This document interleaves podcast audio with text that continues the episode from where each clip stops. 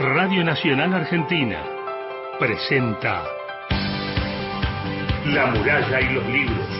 Ana da Costa, Gastón Francese.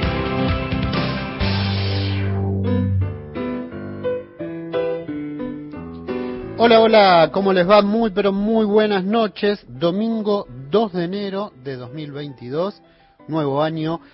Bienvenidos a La Muralla y los Libros, el programa de la Biblioteca Nacional, 23 horas en punto de la noche, 28 grados 4 décimas en la ciudad de Buenos Aires, pesado. ¿eh? Los vamos a acompañar hasta las 0 horas junto, bueno, en el aire de Radio Nacional AM 870. Soy Gastón Francés y Ana da Costa se fue a celebrar las fiestas a Mar del Plata le deseamos un cariño muy, muy grande, la vamos a extrañar y le dijimos que se quede unos días, se tome unos días y que descanse, así que nosotros, junto con Cristian Blanco en la producción, en la puesta en el aire, Víctor Pugliese, nos volvemos a reencontrar con Víctor en el aire de Nacional y hoy con un compañero nuevo que está acá acompañándome, que se llama Enea Francese, pero bueno, parece que no va a saludar, nada, va a estar así, en silencio. Así que bueno, Silencio entonces.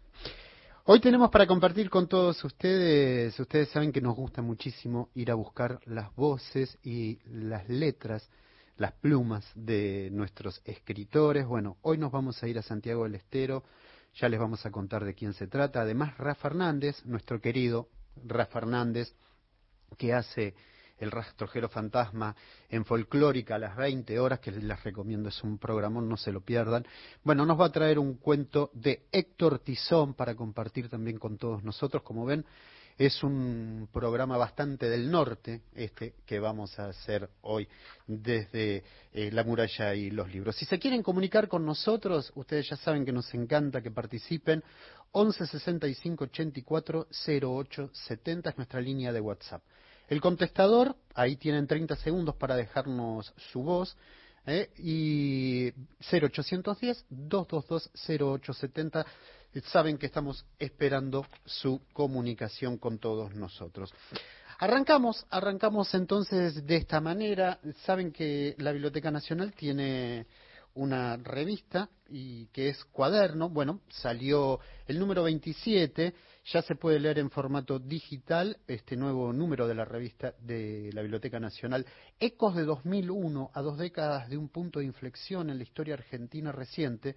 La Biblioteca Nacional presenta la muestra Ahora que miro, veo de la fotógrafa Paloma García, imágenes captadas durante la pueblada anterior a la caída del gobierno de Fernando de la Rúa, ese diciembre de 2001 que a todos nos ha marcado, a algunos más que a otros, por supuesto, pero bueno, nada, en Cuaderno la Biblioteca Nacional lo que hace va a ser eje ahí. Tenemos a Diego Manso, Diego Manso es el editor de la revista y nos cuenta a través de este audio cómo es. Hola, soy Diego Manso y soy el editor de la revista Cuaderno de la BN.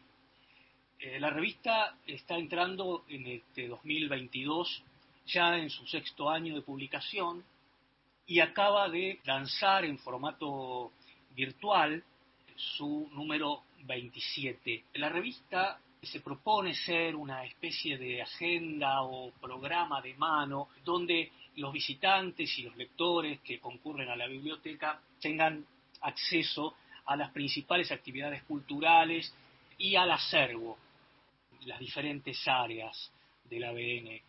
La revista pretende ser un espacio de divulgación, un espacio de reflexión cultural eminentemente periodístico, eh, sin eh, ningún influjo académico, y busca acercar al, lector a la infinidad de, materiales y de mm, acciones que lleva a cabo la, Biblioteca Nacional mes a mes.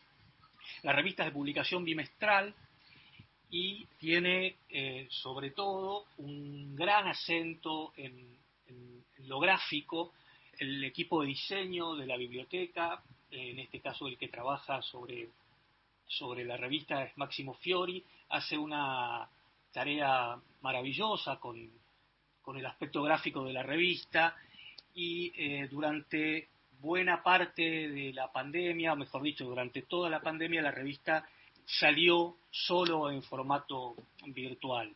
Estamos preparando para el 2022 una especie de anuario que recopile en formato físico las principales eh, notas de la, de la revista durante su versión digital y esperemos, si la pandemia nos permite, poder ya retomar el aspecto impreso de la revista para, para marzo 2022.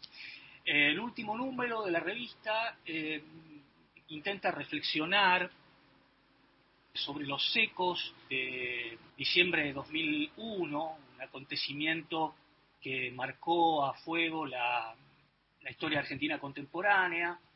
Además, rescatamos nuevamente la figura de Horacio González a partir de, la próxima edición de la revista La Biblioteca, que constituye una especie de homenaje al, pensamiento de, Horacio, que fue director de la institución durante más de una década. Hacemos una mirada sobre una muestra que en este momento está en la biblioteca, que es eh, Poéticas de la Memoria, sobre, sobre la agrupación Hijos, hay notas eh, editoriales sobre los libros que Ediciones del ABN eh, empieza a lanzar en, este relanzamiento que empieza a cobrar gran fuerza a partir de la gestión de Juan Sasturain en la biblioteca y Ediciones del ABN que está a cargo de Sebastián Skolnik. Así que tenemos una revista con, con bastantes contenidos puede leerse online desde la página de la biblioteca y estamos ya preparando el nuevo número que esperamos poder ver impreso. Ahí está Diego Manso contándonos todos los detalles, lo complejo que es frente a este escenario de pandemia. Saben que están aumentando de vuelta los casos, pues hay que cuidarse mucho y bueno, con esa incertidumbre más allá de eso, toda la gente apuesta por mm, volver a los formatos físicos. Pero bueno, mientras tanto, trataremos de ir supliendo la, situación como se pueda. Eh, vamos, les contaba que teníamos muchas ganas de ir de viaje a Santiago del Estero, ¿no? Santiago del Estero, ¿por qué? Allá nos va a encontrar Aníbal Costilla. Aníbal Costilla es un poeta, un gran poeta. Se los presento mm, brevemente. Eh, nació en el Mojón, departamento de Pellegrini, en Santiago del Estero, en 1980. Es escritor, es docente, escribe poesía y cuento, ha publicado los libros de poesía Mojonerías, Historia del Vacío, El Árbol de los Pájaros Secos, entre otros. Fue incorporado a la antología de poetas santiagueños de Alfonso Nasif, integra la Antología Federal de Poesía Región Noroeste del Consejo Federal de Inversiones, publicó textos en diferentes revistas literarias y en, los diarios El Liberal y Nuevo Diario de Santiago del Estero de Argentina. Bueno, Aníbal Costilla es quien está con nosotros en contacto y Aníbal Costilla ha escrito este, en este décimo libro de poemas, La Urdimbre del Miedo, que va, eh, la, Urdimbre del Miedo, perdón, de Buenos Aires Poetry, así lo presento bien. Es el décimo libro, decía de Aníbal Costilla, y que, según dice en el prólogo Francisco Avendaño, el décimo libro de poemas de Aníbal Costilla se propone este arduo propósito y contiene en sus páginas una mirada sedienta, capaz de asumir diversos modos y espiar por las rendijas de las cosas hasta encontrar en ellas sus secretos más esquivos. Nos vamos a encontrar con una poesía tan hermosa como, por ejemplo, la que dice Toda palabra es movimiento, una esfera gira y ordena el milagro. O en otro poema, en el 15, este el 14. Entonces busco apropiarme de la sangre que me ofrecen las palabras y me abismo en mis desconciertos para buscar los pasos atrapados en la red de la nostalgia y el recuerdo. Aníbal Costilla, desde Buenos Aires, Gastón Francés, desde Radio Nacional, te saluda. ¿Cómo estás? Un gustazo. Hola Gastón, querido, ¿cómo estás? Bueno, muchísimas gracias por la invitación y por la posibilidad de, de, esta presentación y este contacto. Qué lindo, feliz año. Qué feliz año para vos también. Qué lindo es encontrarnos al aire en una radio nacional y encontrarnos con voces de todo el país y en tu caso me parece que tu poesía Y acá voy a, perdón, hago trampa, antes de la urdimbre del miedo, quiero compartir con todos nuestros oyentes un poema 25 que, del libro que vos me vas a decir cuál es. Aquí no se besa el cielo y el mar, aquí pega la vida, como en todos lados, aquí no perdemos la fe como siempre. Aquí hacemos nuestro trabajo y nos entristecemos. Después lo lees vos todo, ese poema, pero ¿de qué libro es? Contanos. Ese poema es de, un libro anterior a La urdimbre del miedo, que se llama Esto parece eterno. Y eh, fue publicado también en Buenos Aires, la publicación en conjunto con Caleta Olivia y Rangún en el año 2019. Tenía que, tenía que mencionar ese poema porque ahí está Santiago del Estero, como en toda tu poesía aparece el viento, el río, el sol, ese paisaje eh, que, que, de alguna manera forma parte de esto que vos decís que eh, a vos te gusta jugar a creador, pero es como que ese creador está también inmerso en un mundo. Claro, inmerso en este mundo que, que tocamos a diario, que, palpamos, que, nos, que también nos acaricia, que a veces también nos golpea, que nos este, sacude de algún modo, ¿no? Inesperadamente, y bueno, y nos dice, eh, esto somos, aquí estamos, esto vivimos, y, y bueno, a partir de allí, de esa mirada y de, de, esa búsqueda, ¿no? De, de conocer y abarcar el, este espacio que habitamos, también nacen distintas inquietudes, ¿no? Y en mi caso empiezo a trabajar un poco con, con la poesía, básicamente con, él, con la poesía, porque bueno, también escribo algunas otras cuestiones, pero eh, sobre todo poesía, así que eh, en esa búsqueda estoy, de conocer sobre todo este lugar. Pienso, voy a citarte tal textual en una entrevista que, que, que he leído tuya, pienso que escribo como una manera de jugar a ser creador olvidar los vaivenes de la realidad por un momento y ficcionar a partir de esa inmersión en uno mismo, no como catarsis, sí tal vez como una búsqueda de elementos que me permitan usarlos como material de escritura. Y me parece que ese material de escritura es tu realidad más próxima, tanto los afectos como, como el espacio. Sí, no, por supuesto que no tenemos que olvidar estas interacciones, ¿no? bueno, ahí este, el encuentro con, con los sentimientos, también el, el ofrendarse, el, darse, el entregarse hacia, hacia el otro y al que nos rodea, con el que vivimos, con el que nos comunicamos, a quien amamos y, a quien tenemos a mano para, bueno, para sostenernos también, ¿no? Porque yo creo que eh, en esta búsqueda y en este camino también vamos encontrando a otros y en los cuales este, a veces necesitamos sostenernos o, pedir ayuda, ¿no? y, a, partir de allí empezar a caminar con mucha más convicción.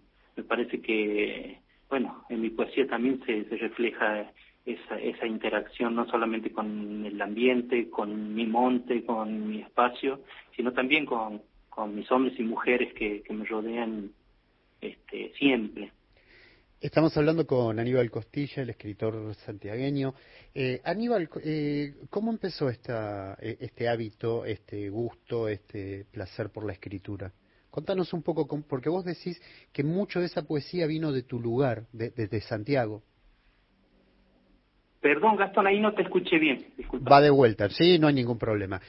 Contanos cómo fue ese, ese inicio en la poesía, cómo, cómo empezó ese gusto por la poesía, porque también he visto que muchos de esa poesía se le, se le agradeces a Santiago del Estero.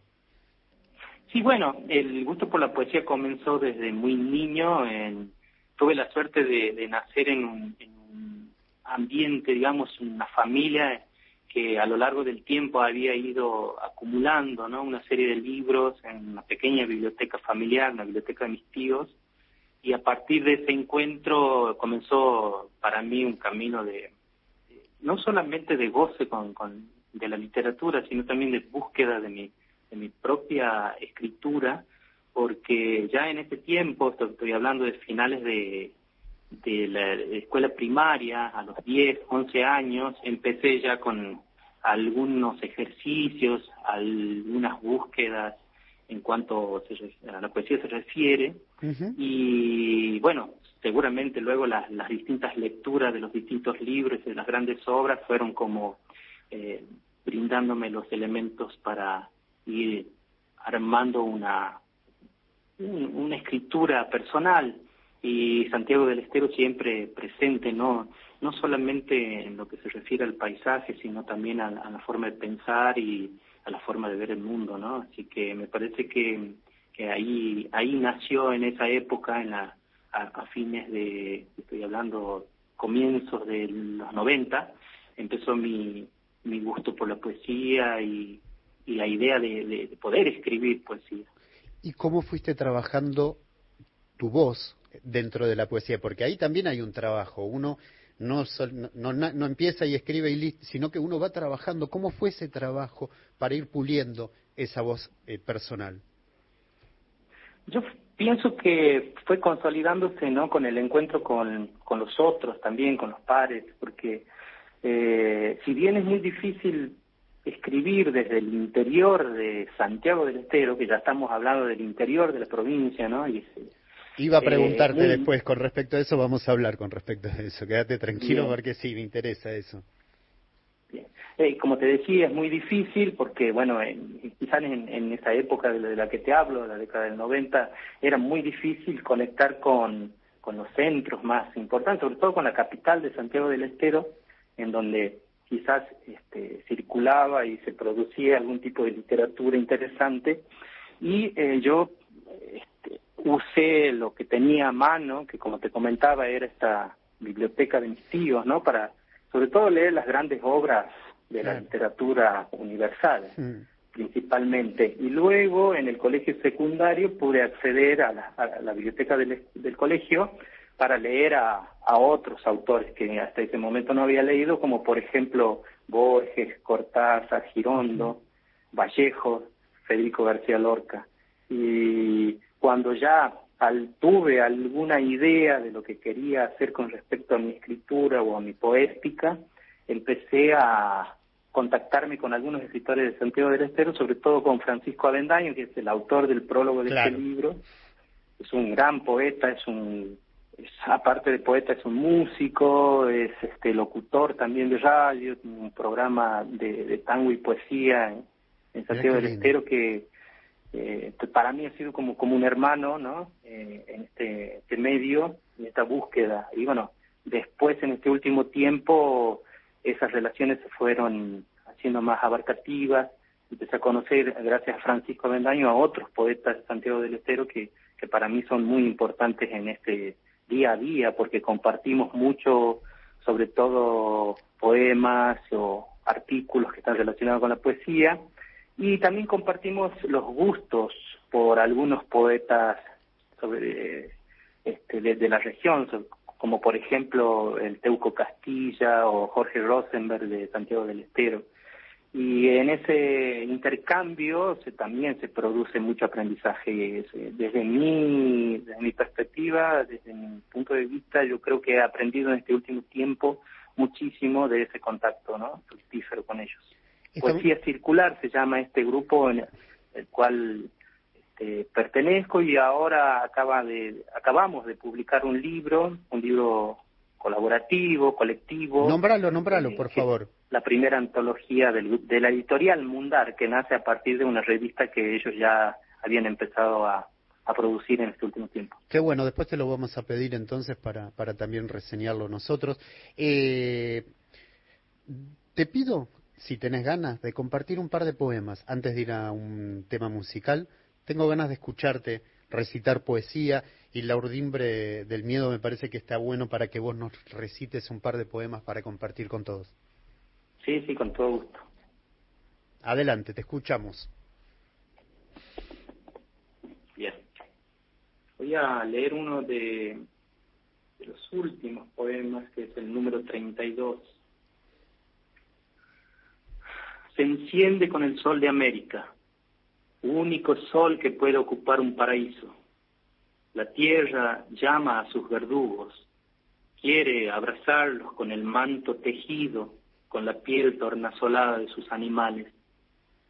Luego las manos de los hombres se entrelazarán con las de las mujeres, pondrán a girar la rueda del mundo.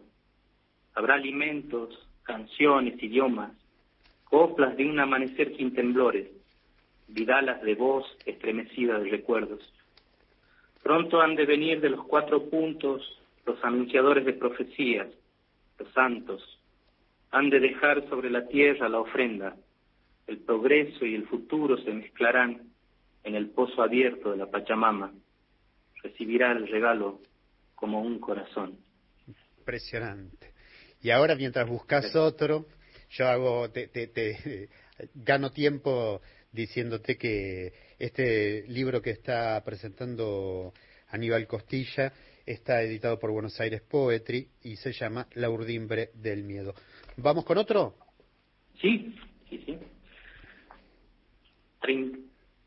Treinta. Dale. Es hora de que mi rostro guarde todos sus otros rostros en el cajón de la vida y salga a dar una vuelta. Recorra las calles, abarque los edificios, se ocupe de las urgencias y regrese despacito y en silencio a morder, devorar la soledad que se cuece adentro de su cáscara. El poema 30 de Urdimbre del Miedo.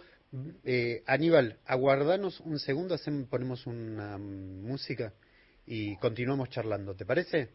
Buenísimo. Espéranos. por favor.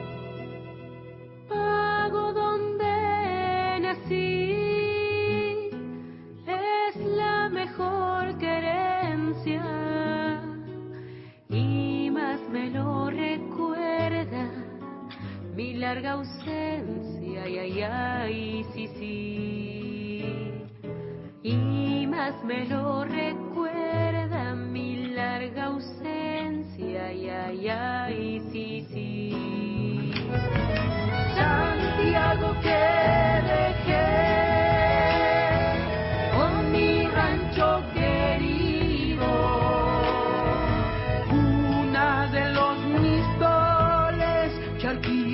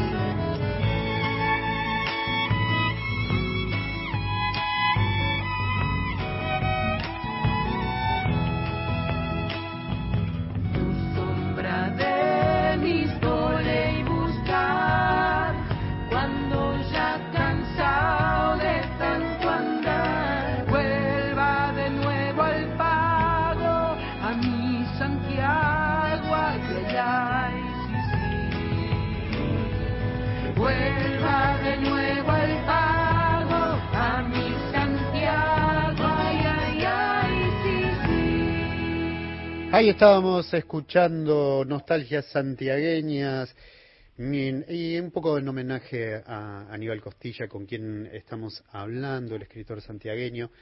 Recuerden eh, nuestras líneas para comunicarse 11 65 84 0870 es el WhatsApp, contestador 0810 222 0870. Le agradezco a Diego, no a Marcelo, perdón, el llamado no lo vamos a pasar por una cuestión de delicadeza, pero gracias Marcelo y muchísimas gracias por haberte comunicado. ¿Vas a hablar vos, Eneas? ¿Vas a hablar vos? Más al micrófono, por favor. el papá el hijo de Gastón. Un gusto estar acá. Hace un montón de tiempo que no vengo. Y bueno, ahí estamos. Ahí, está, Eneas entonces acompañándome. Tenemos un nuevo compañero.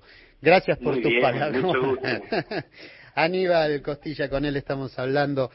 Aníbal, eh, a ver, antes de ir a la parte para mencionar eh, el primer premio del concurso anual de poesía inédita en 2021 que ganaste, quería detenerme un poco y profundizar en esta idea que hablábamos y que tiene que ver con lo complejo que es mm, para un escritor del interior del interior, por decirlo de una manera metafórica, lo, complejo que es encontrar su espacio, su lugar. Por eso estamos tan contentos en la muralla y los libros de, de estar al aire, hablando al aire con vos, porque de alguna manera es, creo, un poco salir de, de la General Paz ir a buscar esas voces que son tan nuestras y en algún punto estamos tan de espaldas a eso. Pero contanos cómo fue esa experiencia.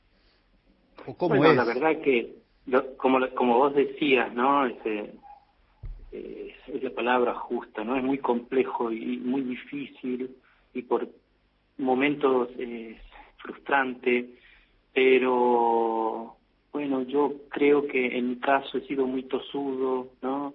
He tenido la, la suficiente valentía de aventurarme eh, por este camino y la verdad que no me arrepiento de nada. He ido a lo largo de este tiempo, de estos 20 años, cosechando amigos, eh, aprendiendo sobre todo de los pares, de los maestros, de los, de los mayores.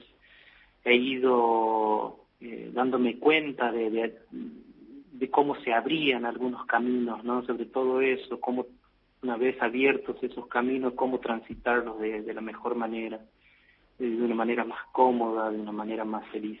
Eh, eso me, me, ha permitido, ¿no? Eh, continuar y me ha permitido estar hoy en este lugar. No es un humilde lugar eh, al que he llegado, pero que me ha me ha enseñado mucho en todo este tiempo, ¿no? Ha sido muy difícil porque, como te decía, eh, en, este, en este pueblo en el que nací, eh, no existían quizás muchas herramientas como para desarrollar lo que uno pretendía, pero quizás todo ese tiempo de, privaciones ha servido para, para no detenerme en la búsqueda y para a aprovechar todo lo que tenía a mi alcance.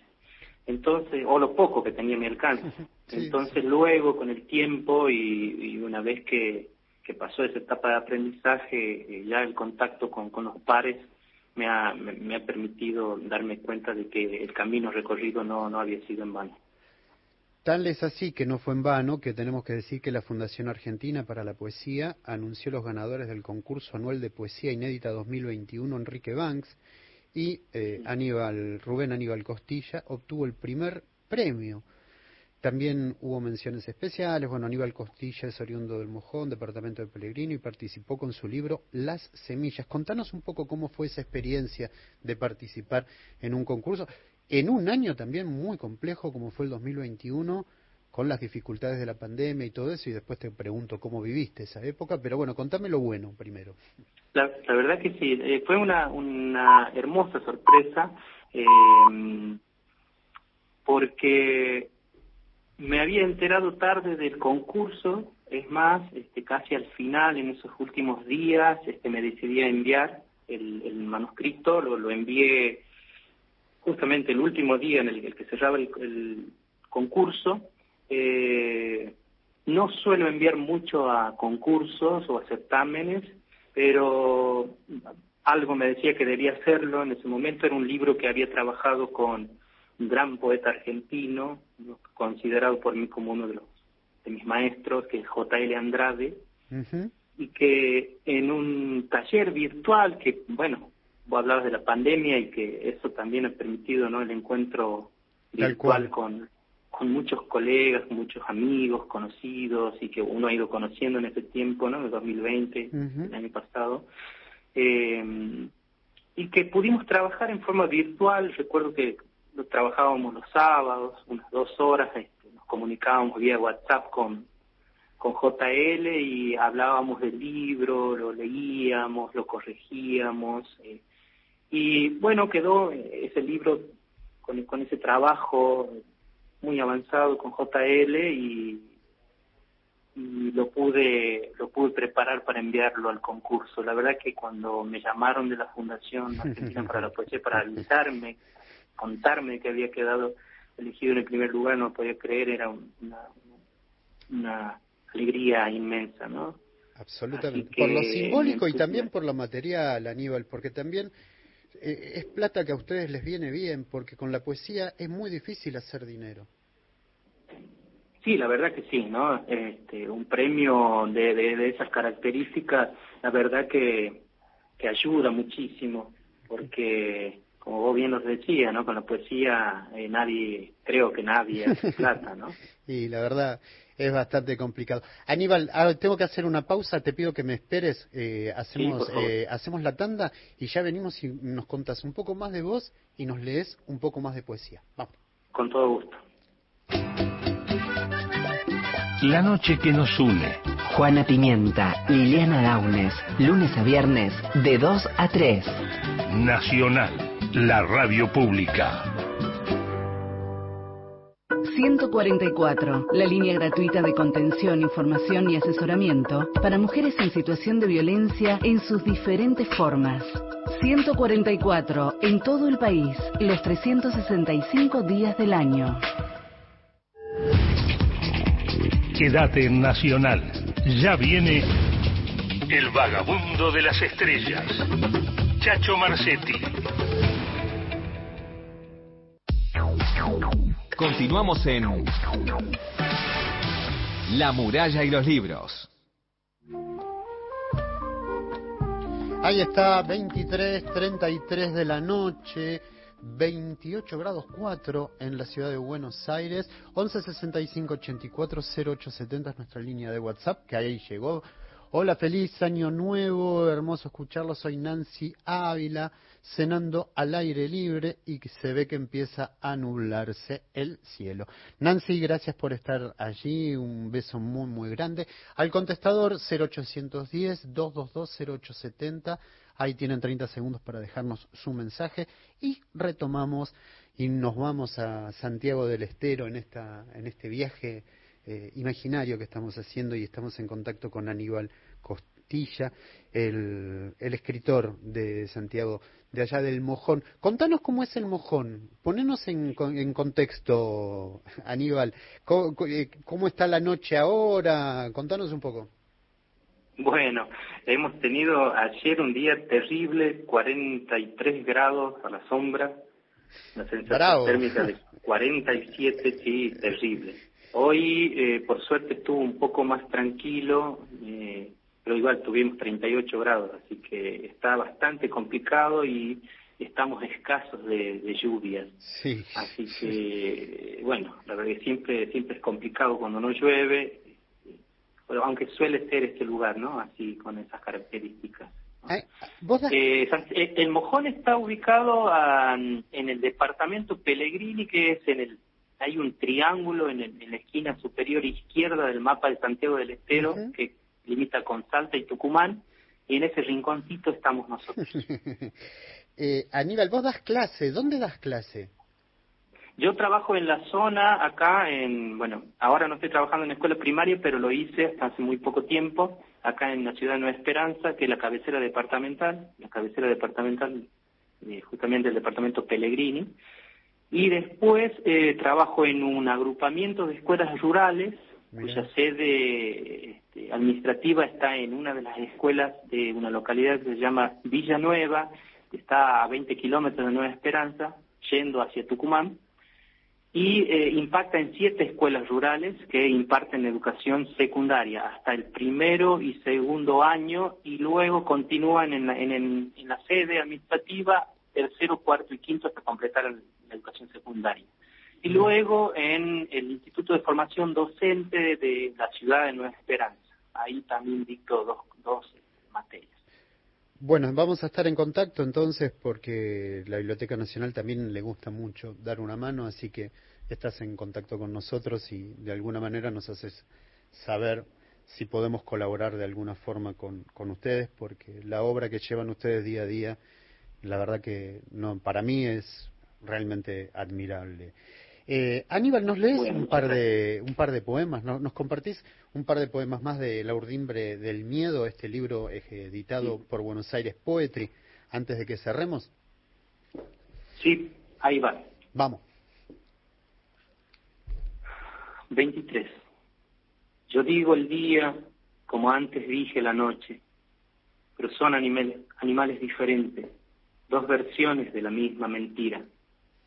También digo día y salta un pájaro, vuela desde un escondrijo de tiniebla. Y digo noche como si aún no existiera, como si me faltara la respiración hasta que no se mueve. Una pantera abre la boca e ilumina la pereza del camino. He dibujado con tus dedos una forma de amor en la tierra. Luego soplé suavemente sobre esos trazos Aletea la noche y se estremecen los animales de la luna. Quizás piensan que vamos a amarnos para siempre. Con un chasquido tuyo el día abre luces. A pesar de nuestra ceguera, penetras por mi cuerpo como una lluvia de la loma. Yo te dejo ir, sabiendo que nada puedo hacer ahora. El chumuco del deseo me zambulle en tu remanso. Impresionante. Vamos con otro, dale. Bien. Y el otro es el número 14. Caminar incentiva la ebullición del pensamiento, una marea de ideas, recuerdos o posibilidades, estadísticas del lenguaje, ganas del verbo. El estado de alerta no se detiene. Todo el camino es un puma aguardando el corazón del paisaje. Se adentra en la piel de la tierra que lo invisibiliza le otorga poderes y atrapa la luz espejada en las ramas de los árboles. Estamos suspendidos en la mirada de rosa del tiempo. Nos zumba en los oídos la abeja del día, su movimiento, reverencia, los sueños que se agarran de la cabeza desnuda de los mitos. Por eso nuestro aullido es un desorden certero sin retumbos. Por eso no sabemos repetir el frágil instante en que nos convertimos en la palabra para ocultar el poder del mundo. Estamos suspendidos por capricho. Nos duele la realidad de sabernos culpables y volvemos a sentirnos un charco donde se pudrió la poesía que deseábamos. Mesías al que no reconocemos después del crimen. Toda la palabra es movimiento. Una esfera gira y ordena el milagro. Impresionante. Qué lindo comenzar este 2022 con tan excelentes poemas. Gracias, dice Constanza desde Buenos Aires. Claro que sí, Constanza. Y mira, voy con otra, cito a Aníbal Costilla en algo que a mí me encantó, que es el recuerdo, gusano de las horas, se arrastran los huecos de la conciencia, deja un rastro fluorescente, una estela que flota dormida en las ondas del río. Es un gusanillo atrapado en la arena de la soledad, como una sed en la garganta. Qué linda, qué linda pluma que tenés, Aníbal. La verdad que es un placer.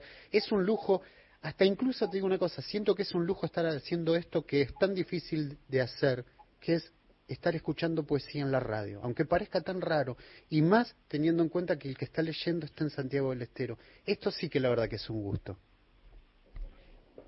Bueno, muchísimas gracias por la invitación. Para mí es un gran honor poder estar leyendo poesía eh, un domingo a la noche, comenzando este año 2022, que espero que sea un buen año para todos, que nos traiga salud, trabajo, armonía y paz y que podamos desarrollar todo lo que lo que pretendemos ser, lo que queremos ser, eh, siempre pensando en el bien de, la, de las comunidades, pensando en el bien del país. Así que muchísimas gracias por la oportunidad, muchísimas gracias por, por esta invitación, por este contacto. Aníbal, estamos en contacto, seguimos en contacto, cada tanto nos hablamos, nos seguiremos hablando, esperaremos más libros tuyos y nada, las puertas abiertas, los micrófonos abiertos para vos y nada, en la medida de nuestras posibilidades, tratar de darles la, la, voz a ustedes y que ustedes puedan ser protagonistas como deben serlo es un, es un lujo y gracias por, por permitirnos hacer esto que junto a ustedes. Gracias, Aníbal. Muchísimas gracias, Gastón, y bueno, eh, espero que, que el tiempo que venga sea fructífero y sea de paz y aquí estaremos para cuando necesiten y un agradecimiento especial a, toda la Radio Nacional por darnos esta posibilidad y a vos en especial. Un abrazo grande. Un abrazo enorme. ¿eh? Nos vemos. Aníbal Costilla, el escritor santiagueño, con él hablábamos. Vamos a la música. Ya seguimos en la muralla de los libros. Bueno, para la canción que viene, pido un fuerte aplauso para un hermano de la banda, Juan Casanova. Feliz cumpleaños, familia. Gracias, Juan. Esta canción dice así.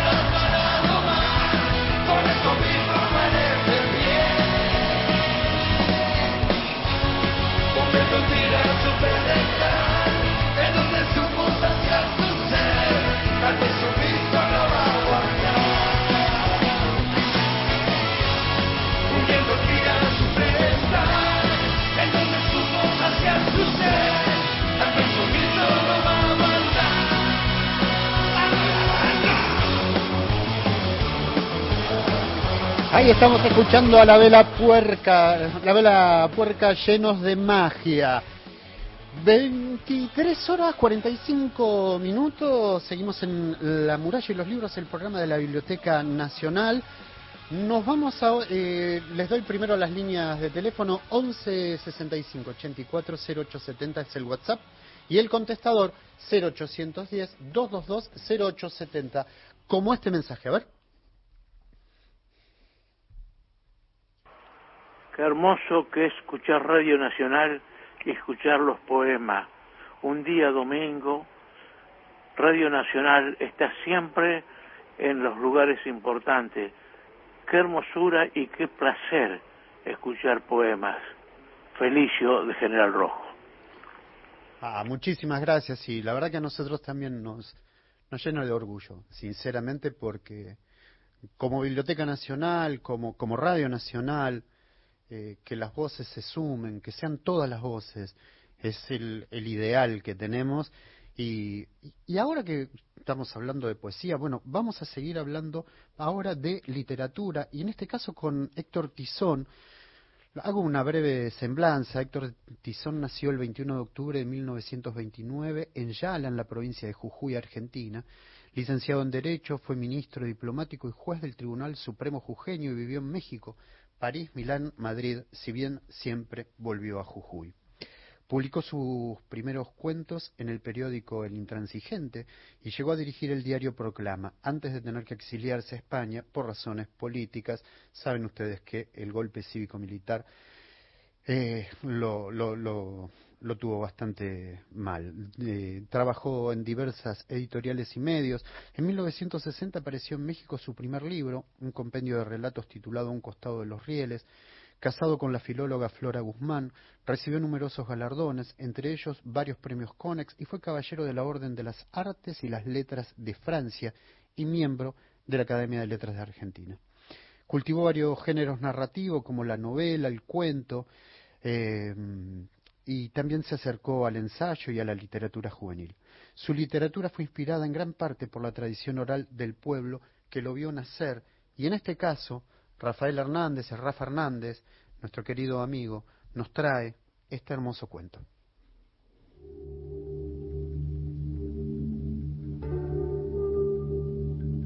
El traidor venerado.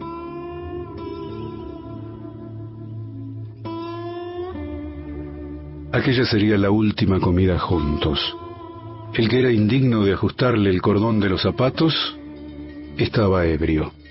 Toda esa noche la pequeña campana de la estación ferroviaria sonó incesantemente a lo lejos, sacudida por el viento. Llovía de ratos. El chaguanco abrió una lata de picadillo, lo fue untando con su cortaplumas sobre el pan que les quedaba y luego repartió los pedazos. Yo no tengo hambre, dijo. Quispe, un hombre inquieto y de poca talla que ya estaba borracho, tomó el primero y se lo tragó con buen apetito. Después permaneció mudo y apartadizo contemplando el movimiento de las ramas agitadas por el aire del ceibal. La fama del chahuanco había cundido no solo en Yala, sino también en las comarcas vecinas, desde donde la gente acudió hasta formar multitudes albergadas en carpas y vehículos o debajo de las copas de los árboles alrededor del miserable rancho a cuya puerta se asomaba, abandonando sus meditaciones, en los amaneceres. Entonces, los que habían perdido la salud, los que aún esperaban algo, caían de rodillas ante su mano levantada. Pero al poco tiempo comenzó la persecución eludida hasta hoy, en que se cumplía un año de peregrinaje, un año de penoso ocultamiento, mudando siempre de lugar, durmiendo a la intemperie o en los caminos, desde Tilquiza hasta Valle Grande, de Tumbaya a Susques, seguido por algunos fieles desesperados, enfermos, opas y ladrones arrepentidos. Un alegórico ladrar de perros anunció a los perseguidores. Los agentes del destacamento estaban cerca. Era la noche de San Roque y una botella de ginebra yacía seca en el suelo.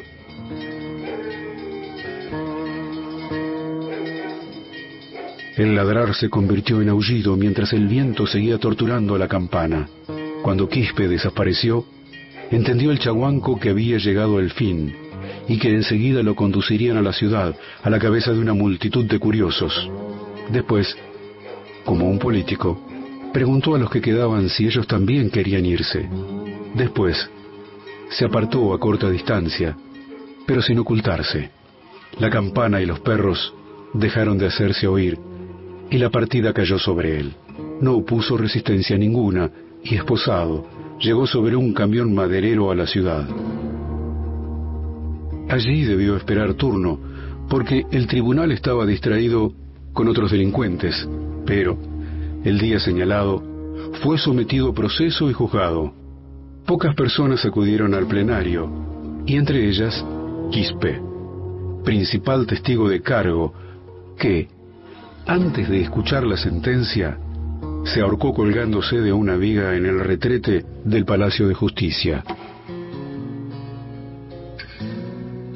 Finalmente, el tribunal, al no hallar mérito suficiente para sostener una condena, lo absolvió. Y cuando el chaguanco, deshonrado y solitario, después de mucho tiempo, regresó a Yala, encontró que muy pocos se acordaban de él y que la gente ya encendía velas pagando promesas en la tumba del otro.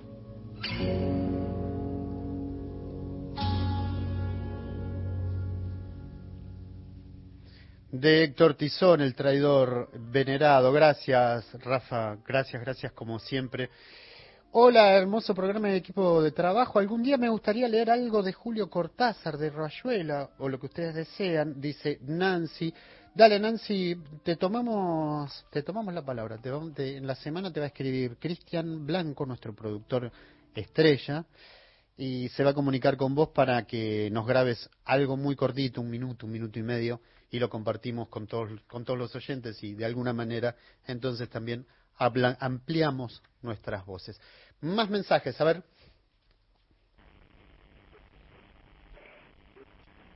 Buenas noches, eh, soy Mónica desde Zapala. Hola Mónica. Escucho, muy buena la música y gracias por tan buena compañía. Gracias a vos por estar ahí en Zapala, en Neuquén. Gracias, gracias, gracias. Vamos ahora con una nueva sección o lo que hacemos cada tanto cuando tenemos ganas de mm, subrayar algunas de las cosas lindas que hay en la Biblioteca Nacional. En este caso nos vamos a Joyas del Tesoro, Amalia de José Mármol y lo presenta Hugo Salas.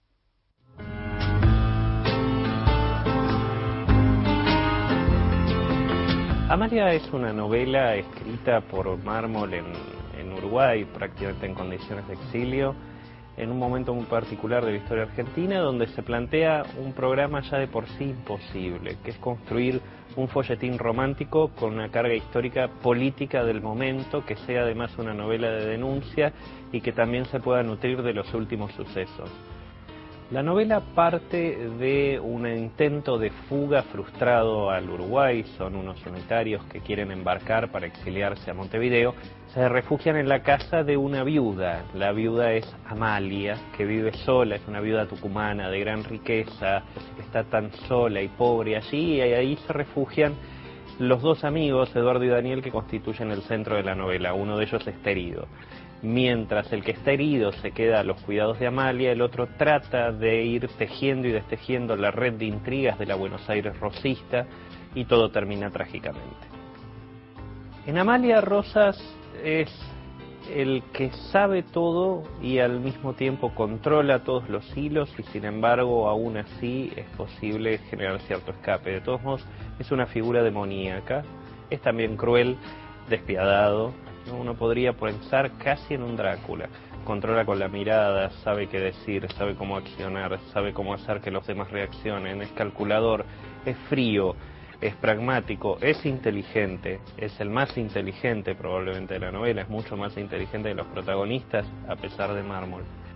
Amalia originalmente se publica eh, como folletín, esto quiere decir en entregas seriadas eh, que se pueden conseguir en la prensa y de hecho queda inconcluso. La novela queda inconclusa porque Rosas cae. Mármol publica entonces una primera edición compilando y escribiendo el final en Montevideo, por demanda de todos aquellos que querían saber cómo terminaba la novela.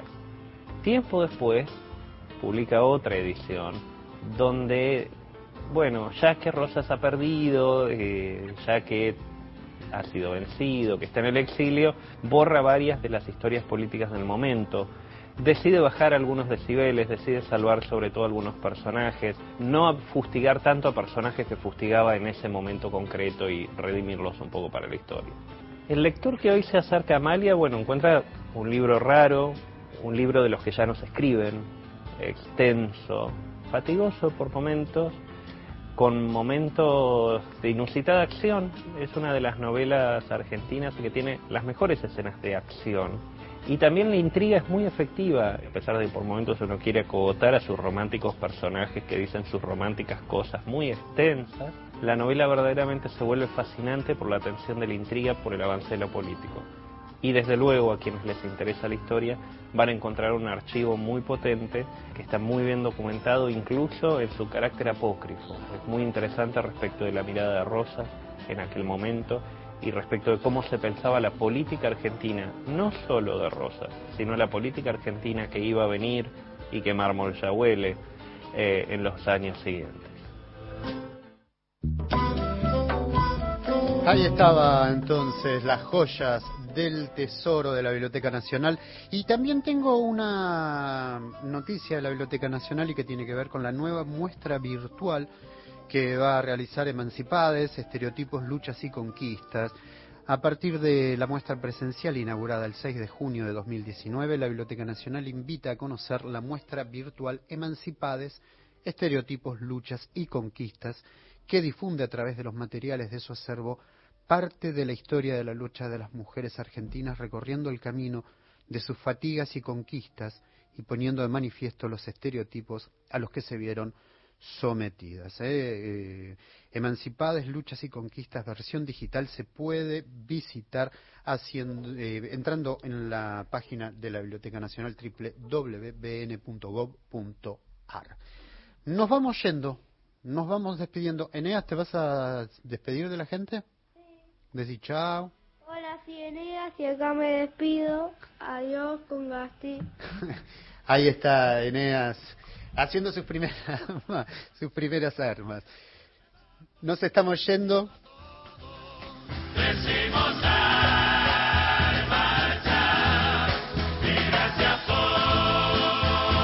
Gracias por estar, gracias a todos, gracias Cristian Blanco, Cristian eh, en la producción, Víctor Pulies en la puesta de aire. Gracias, gracias, gracias. Nos vemos la semana que viene a cuidarse, que hay mucho, mucho que cuidarse porque la pandemia continúe. Nos reencontramos la semana que viene. Gracias.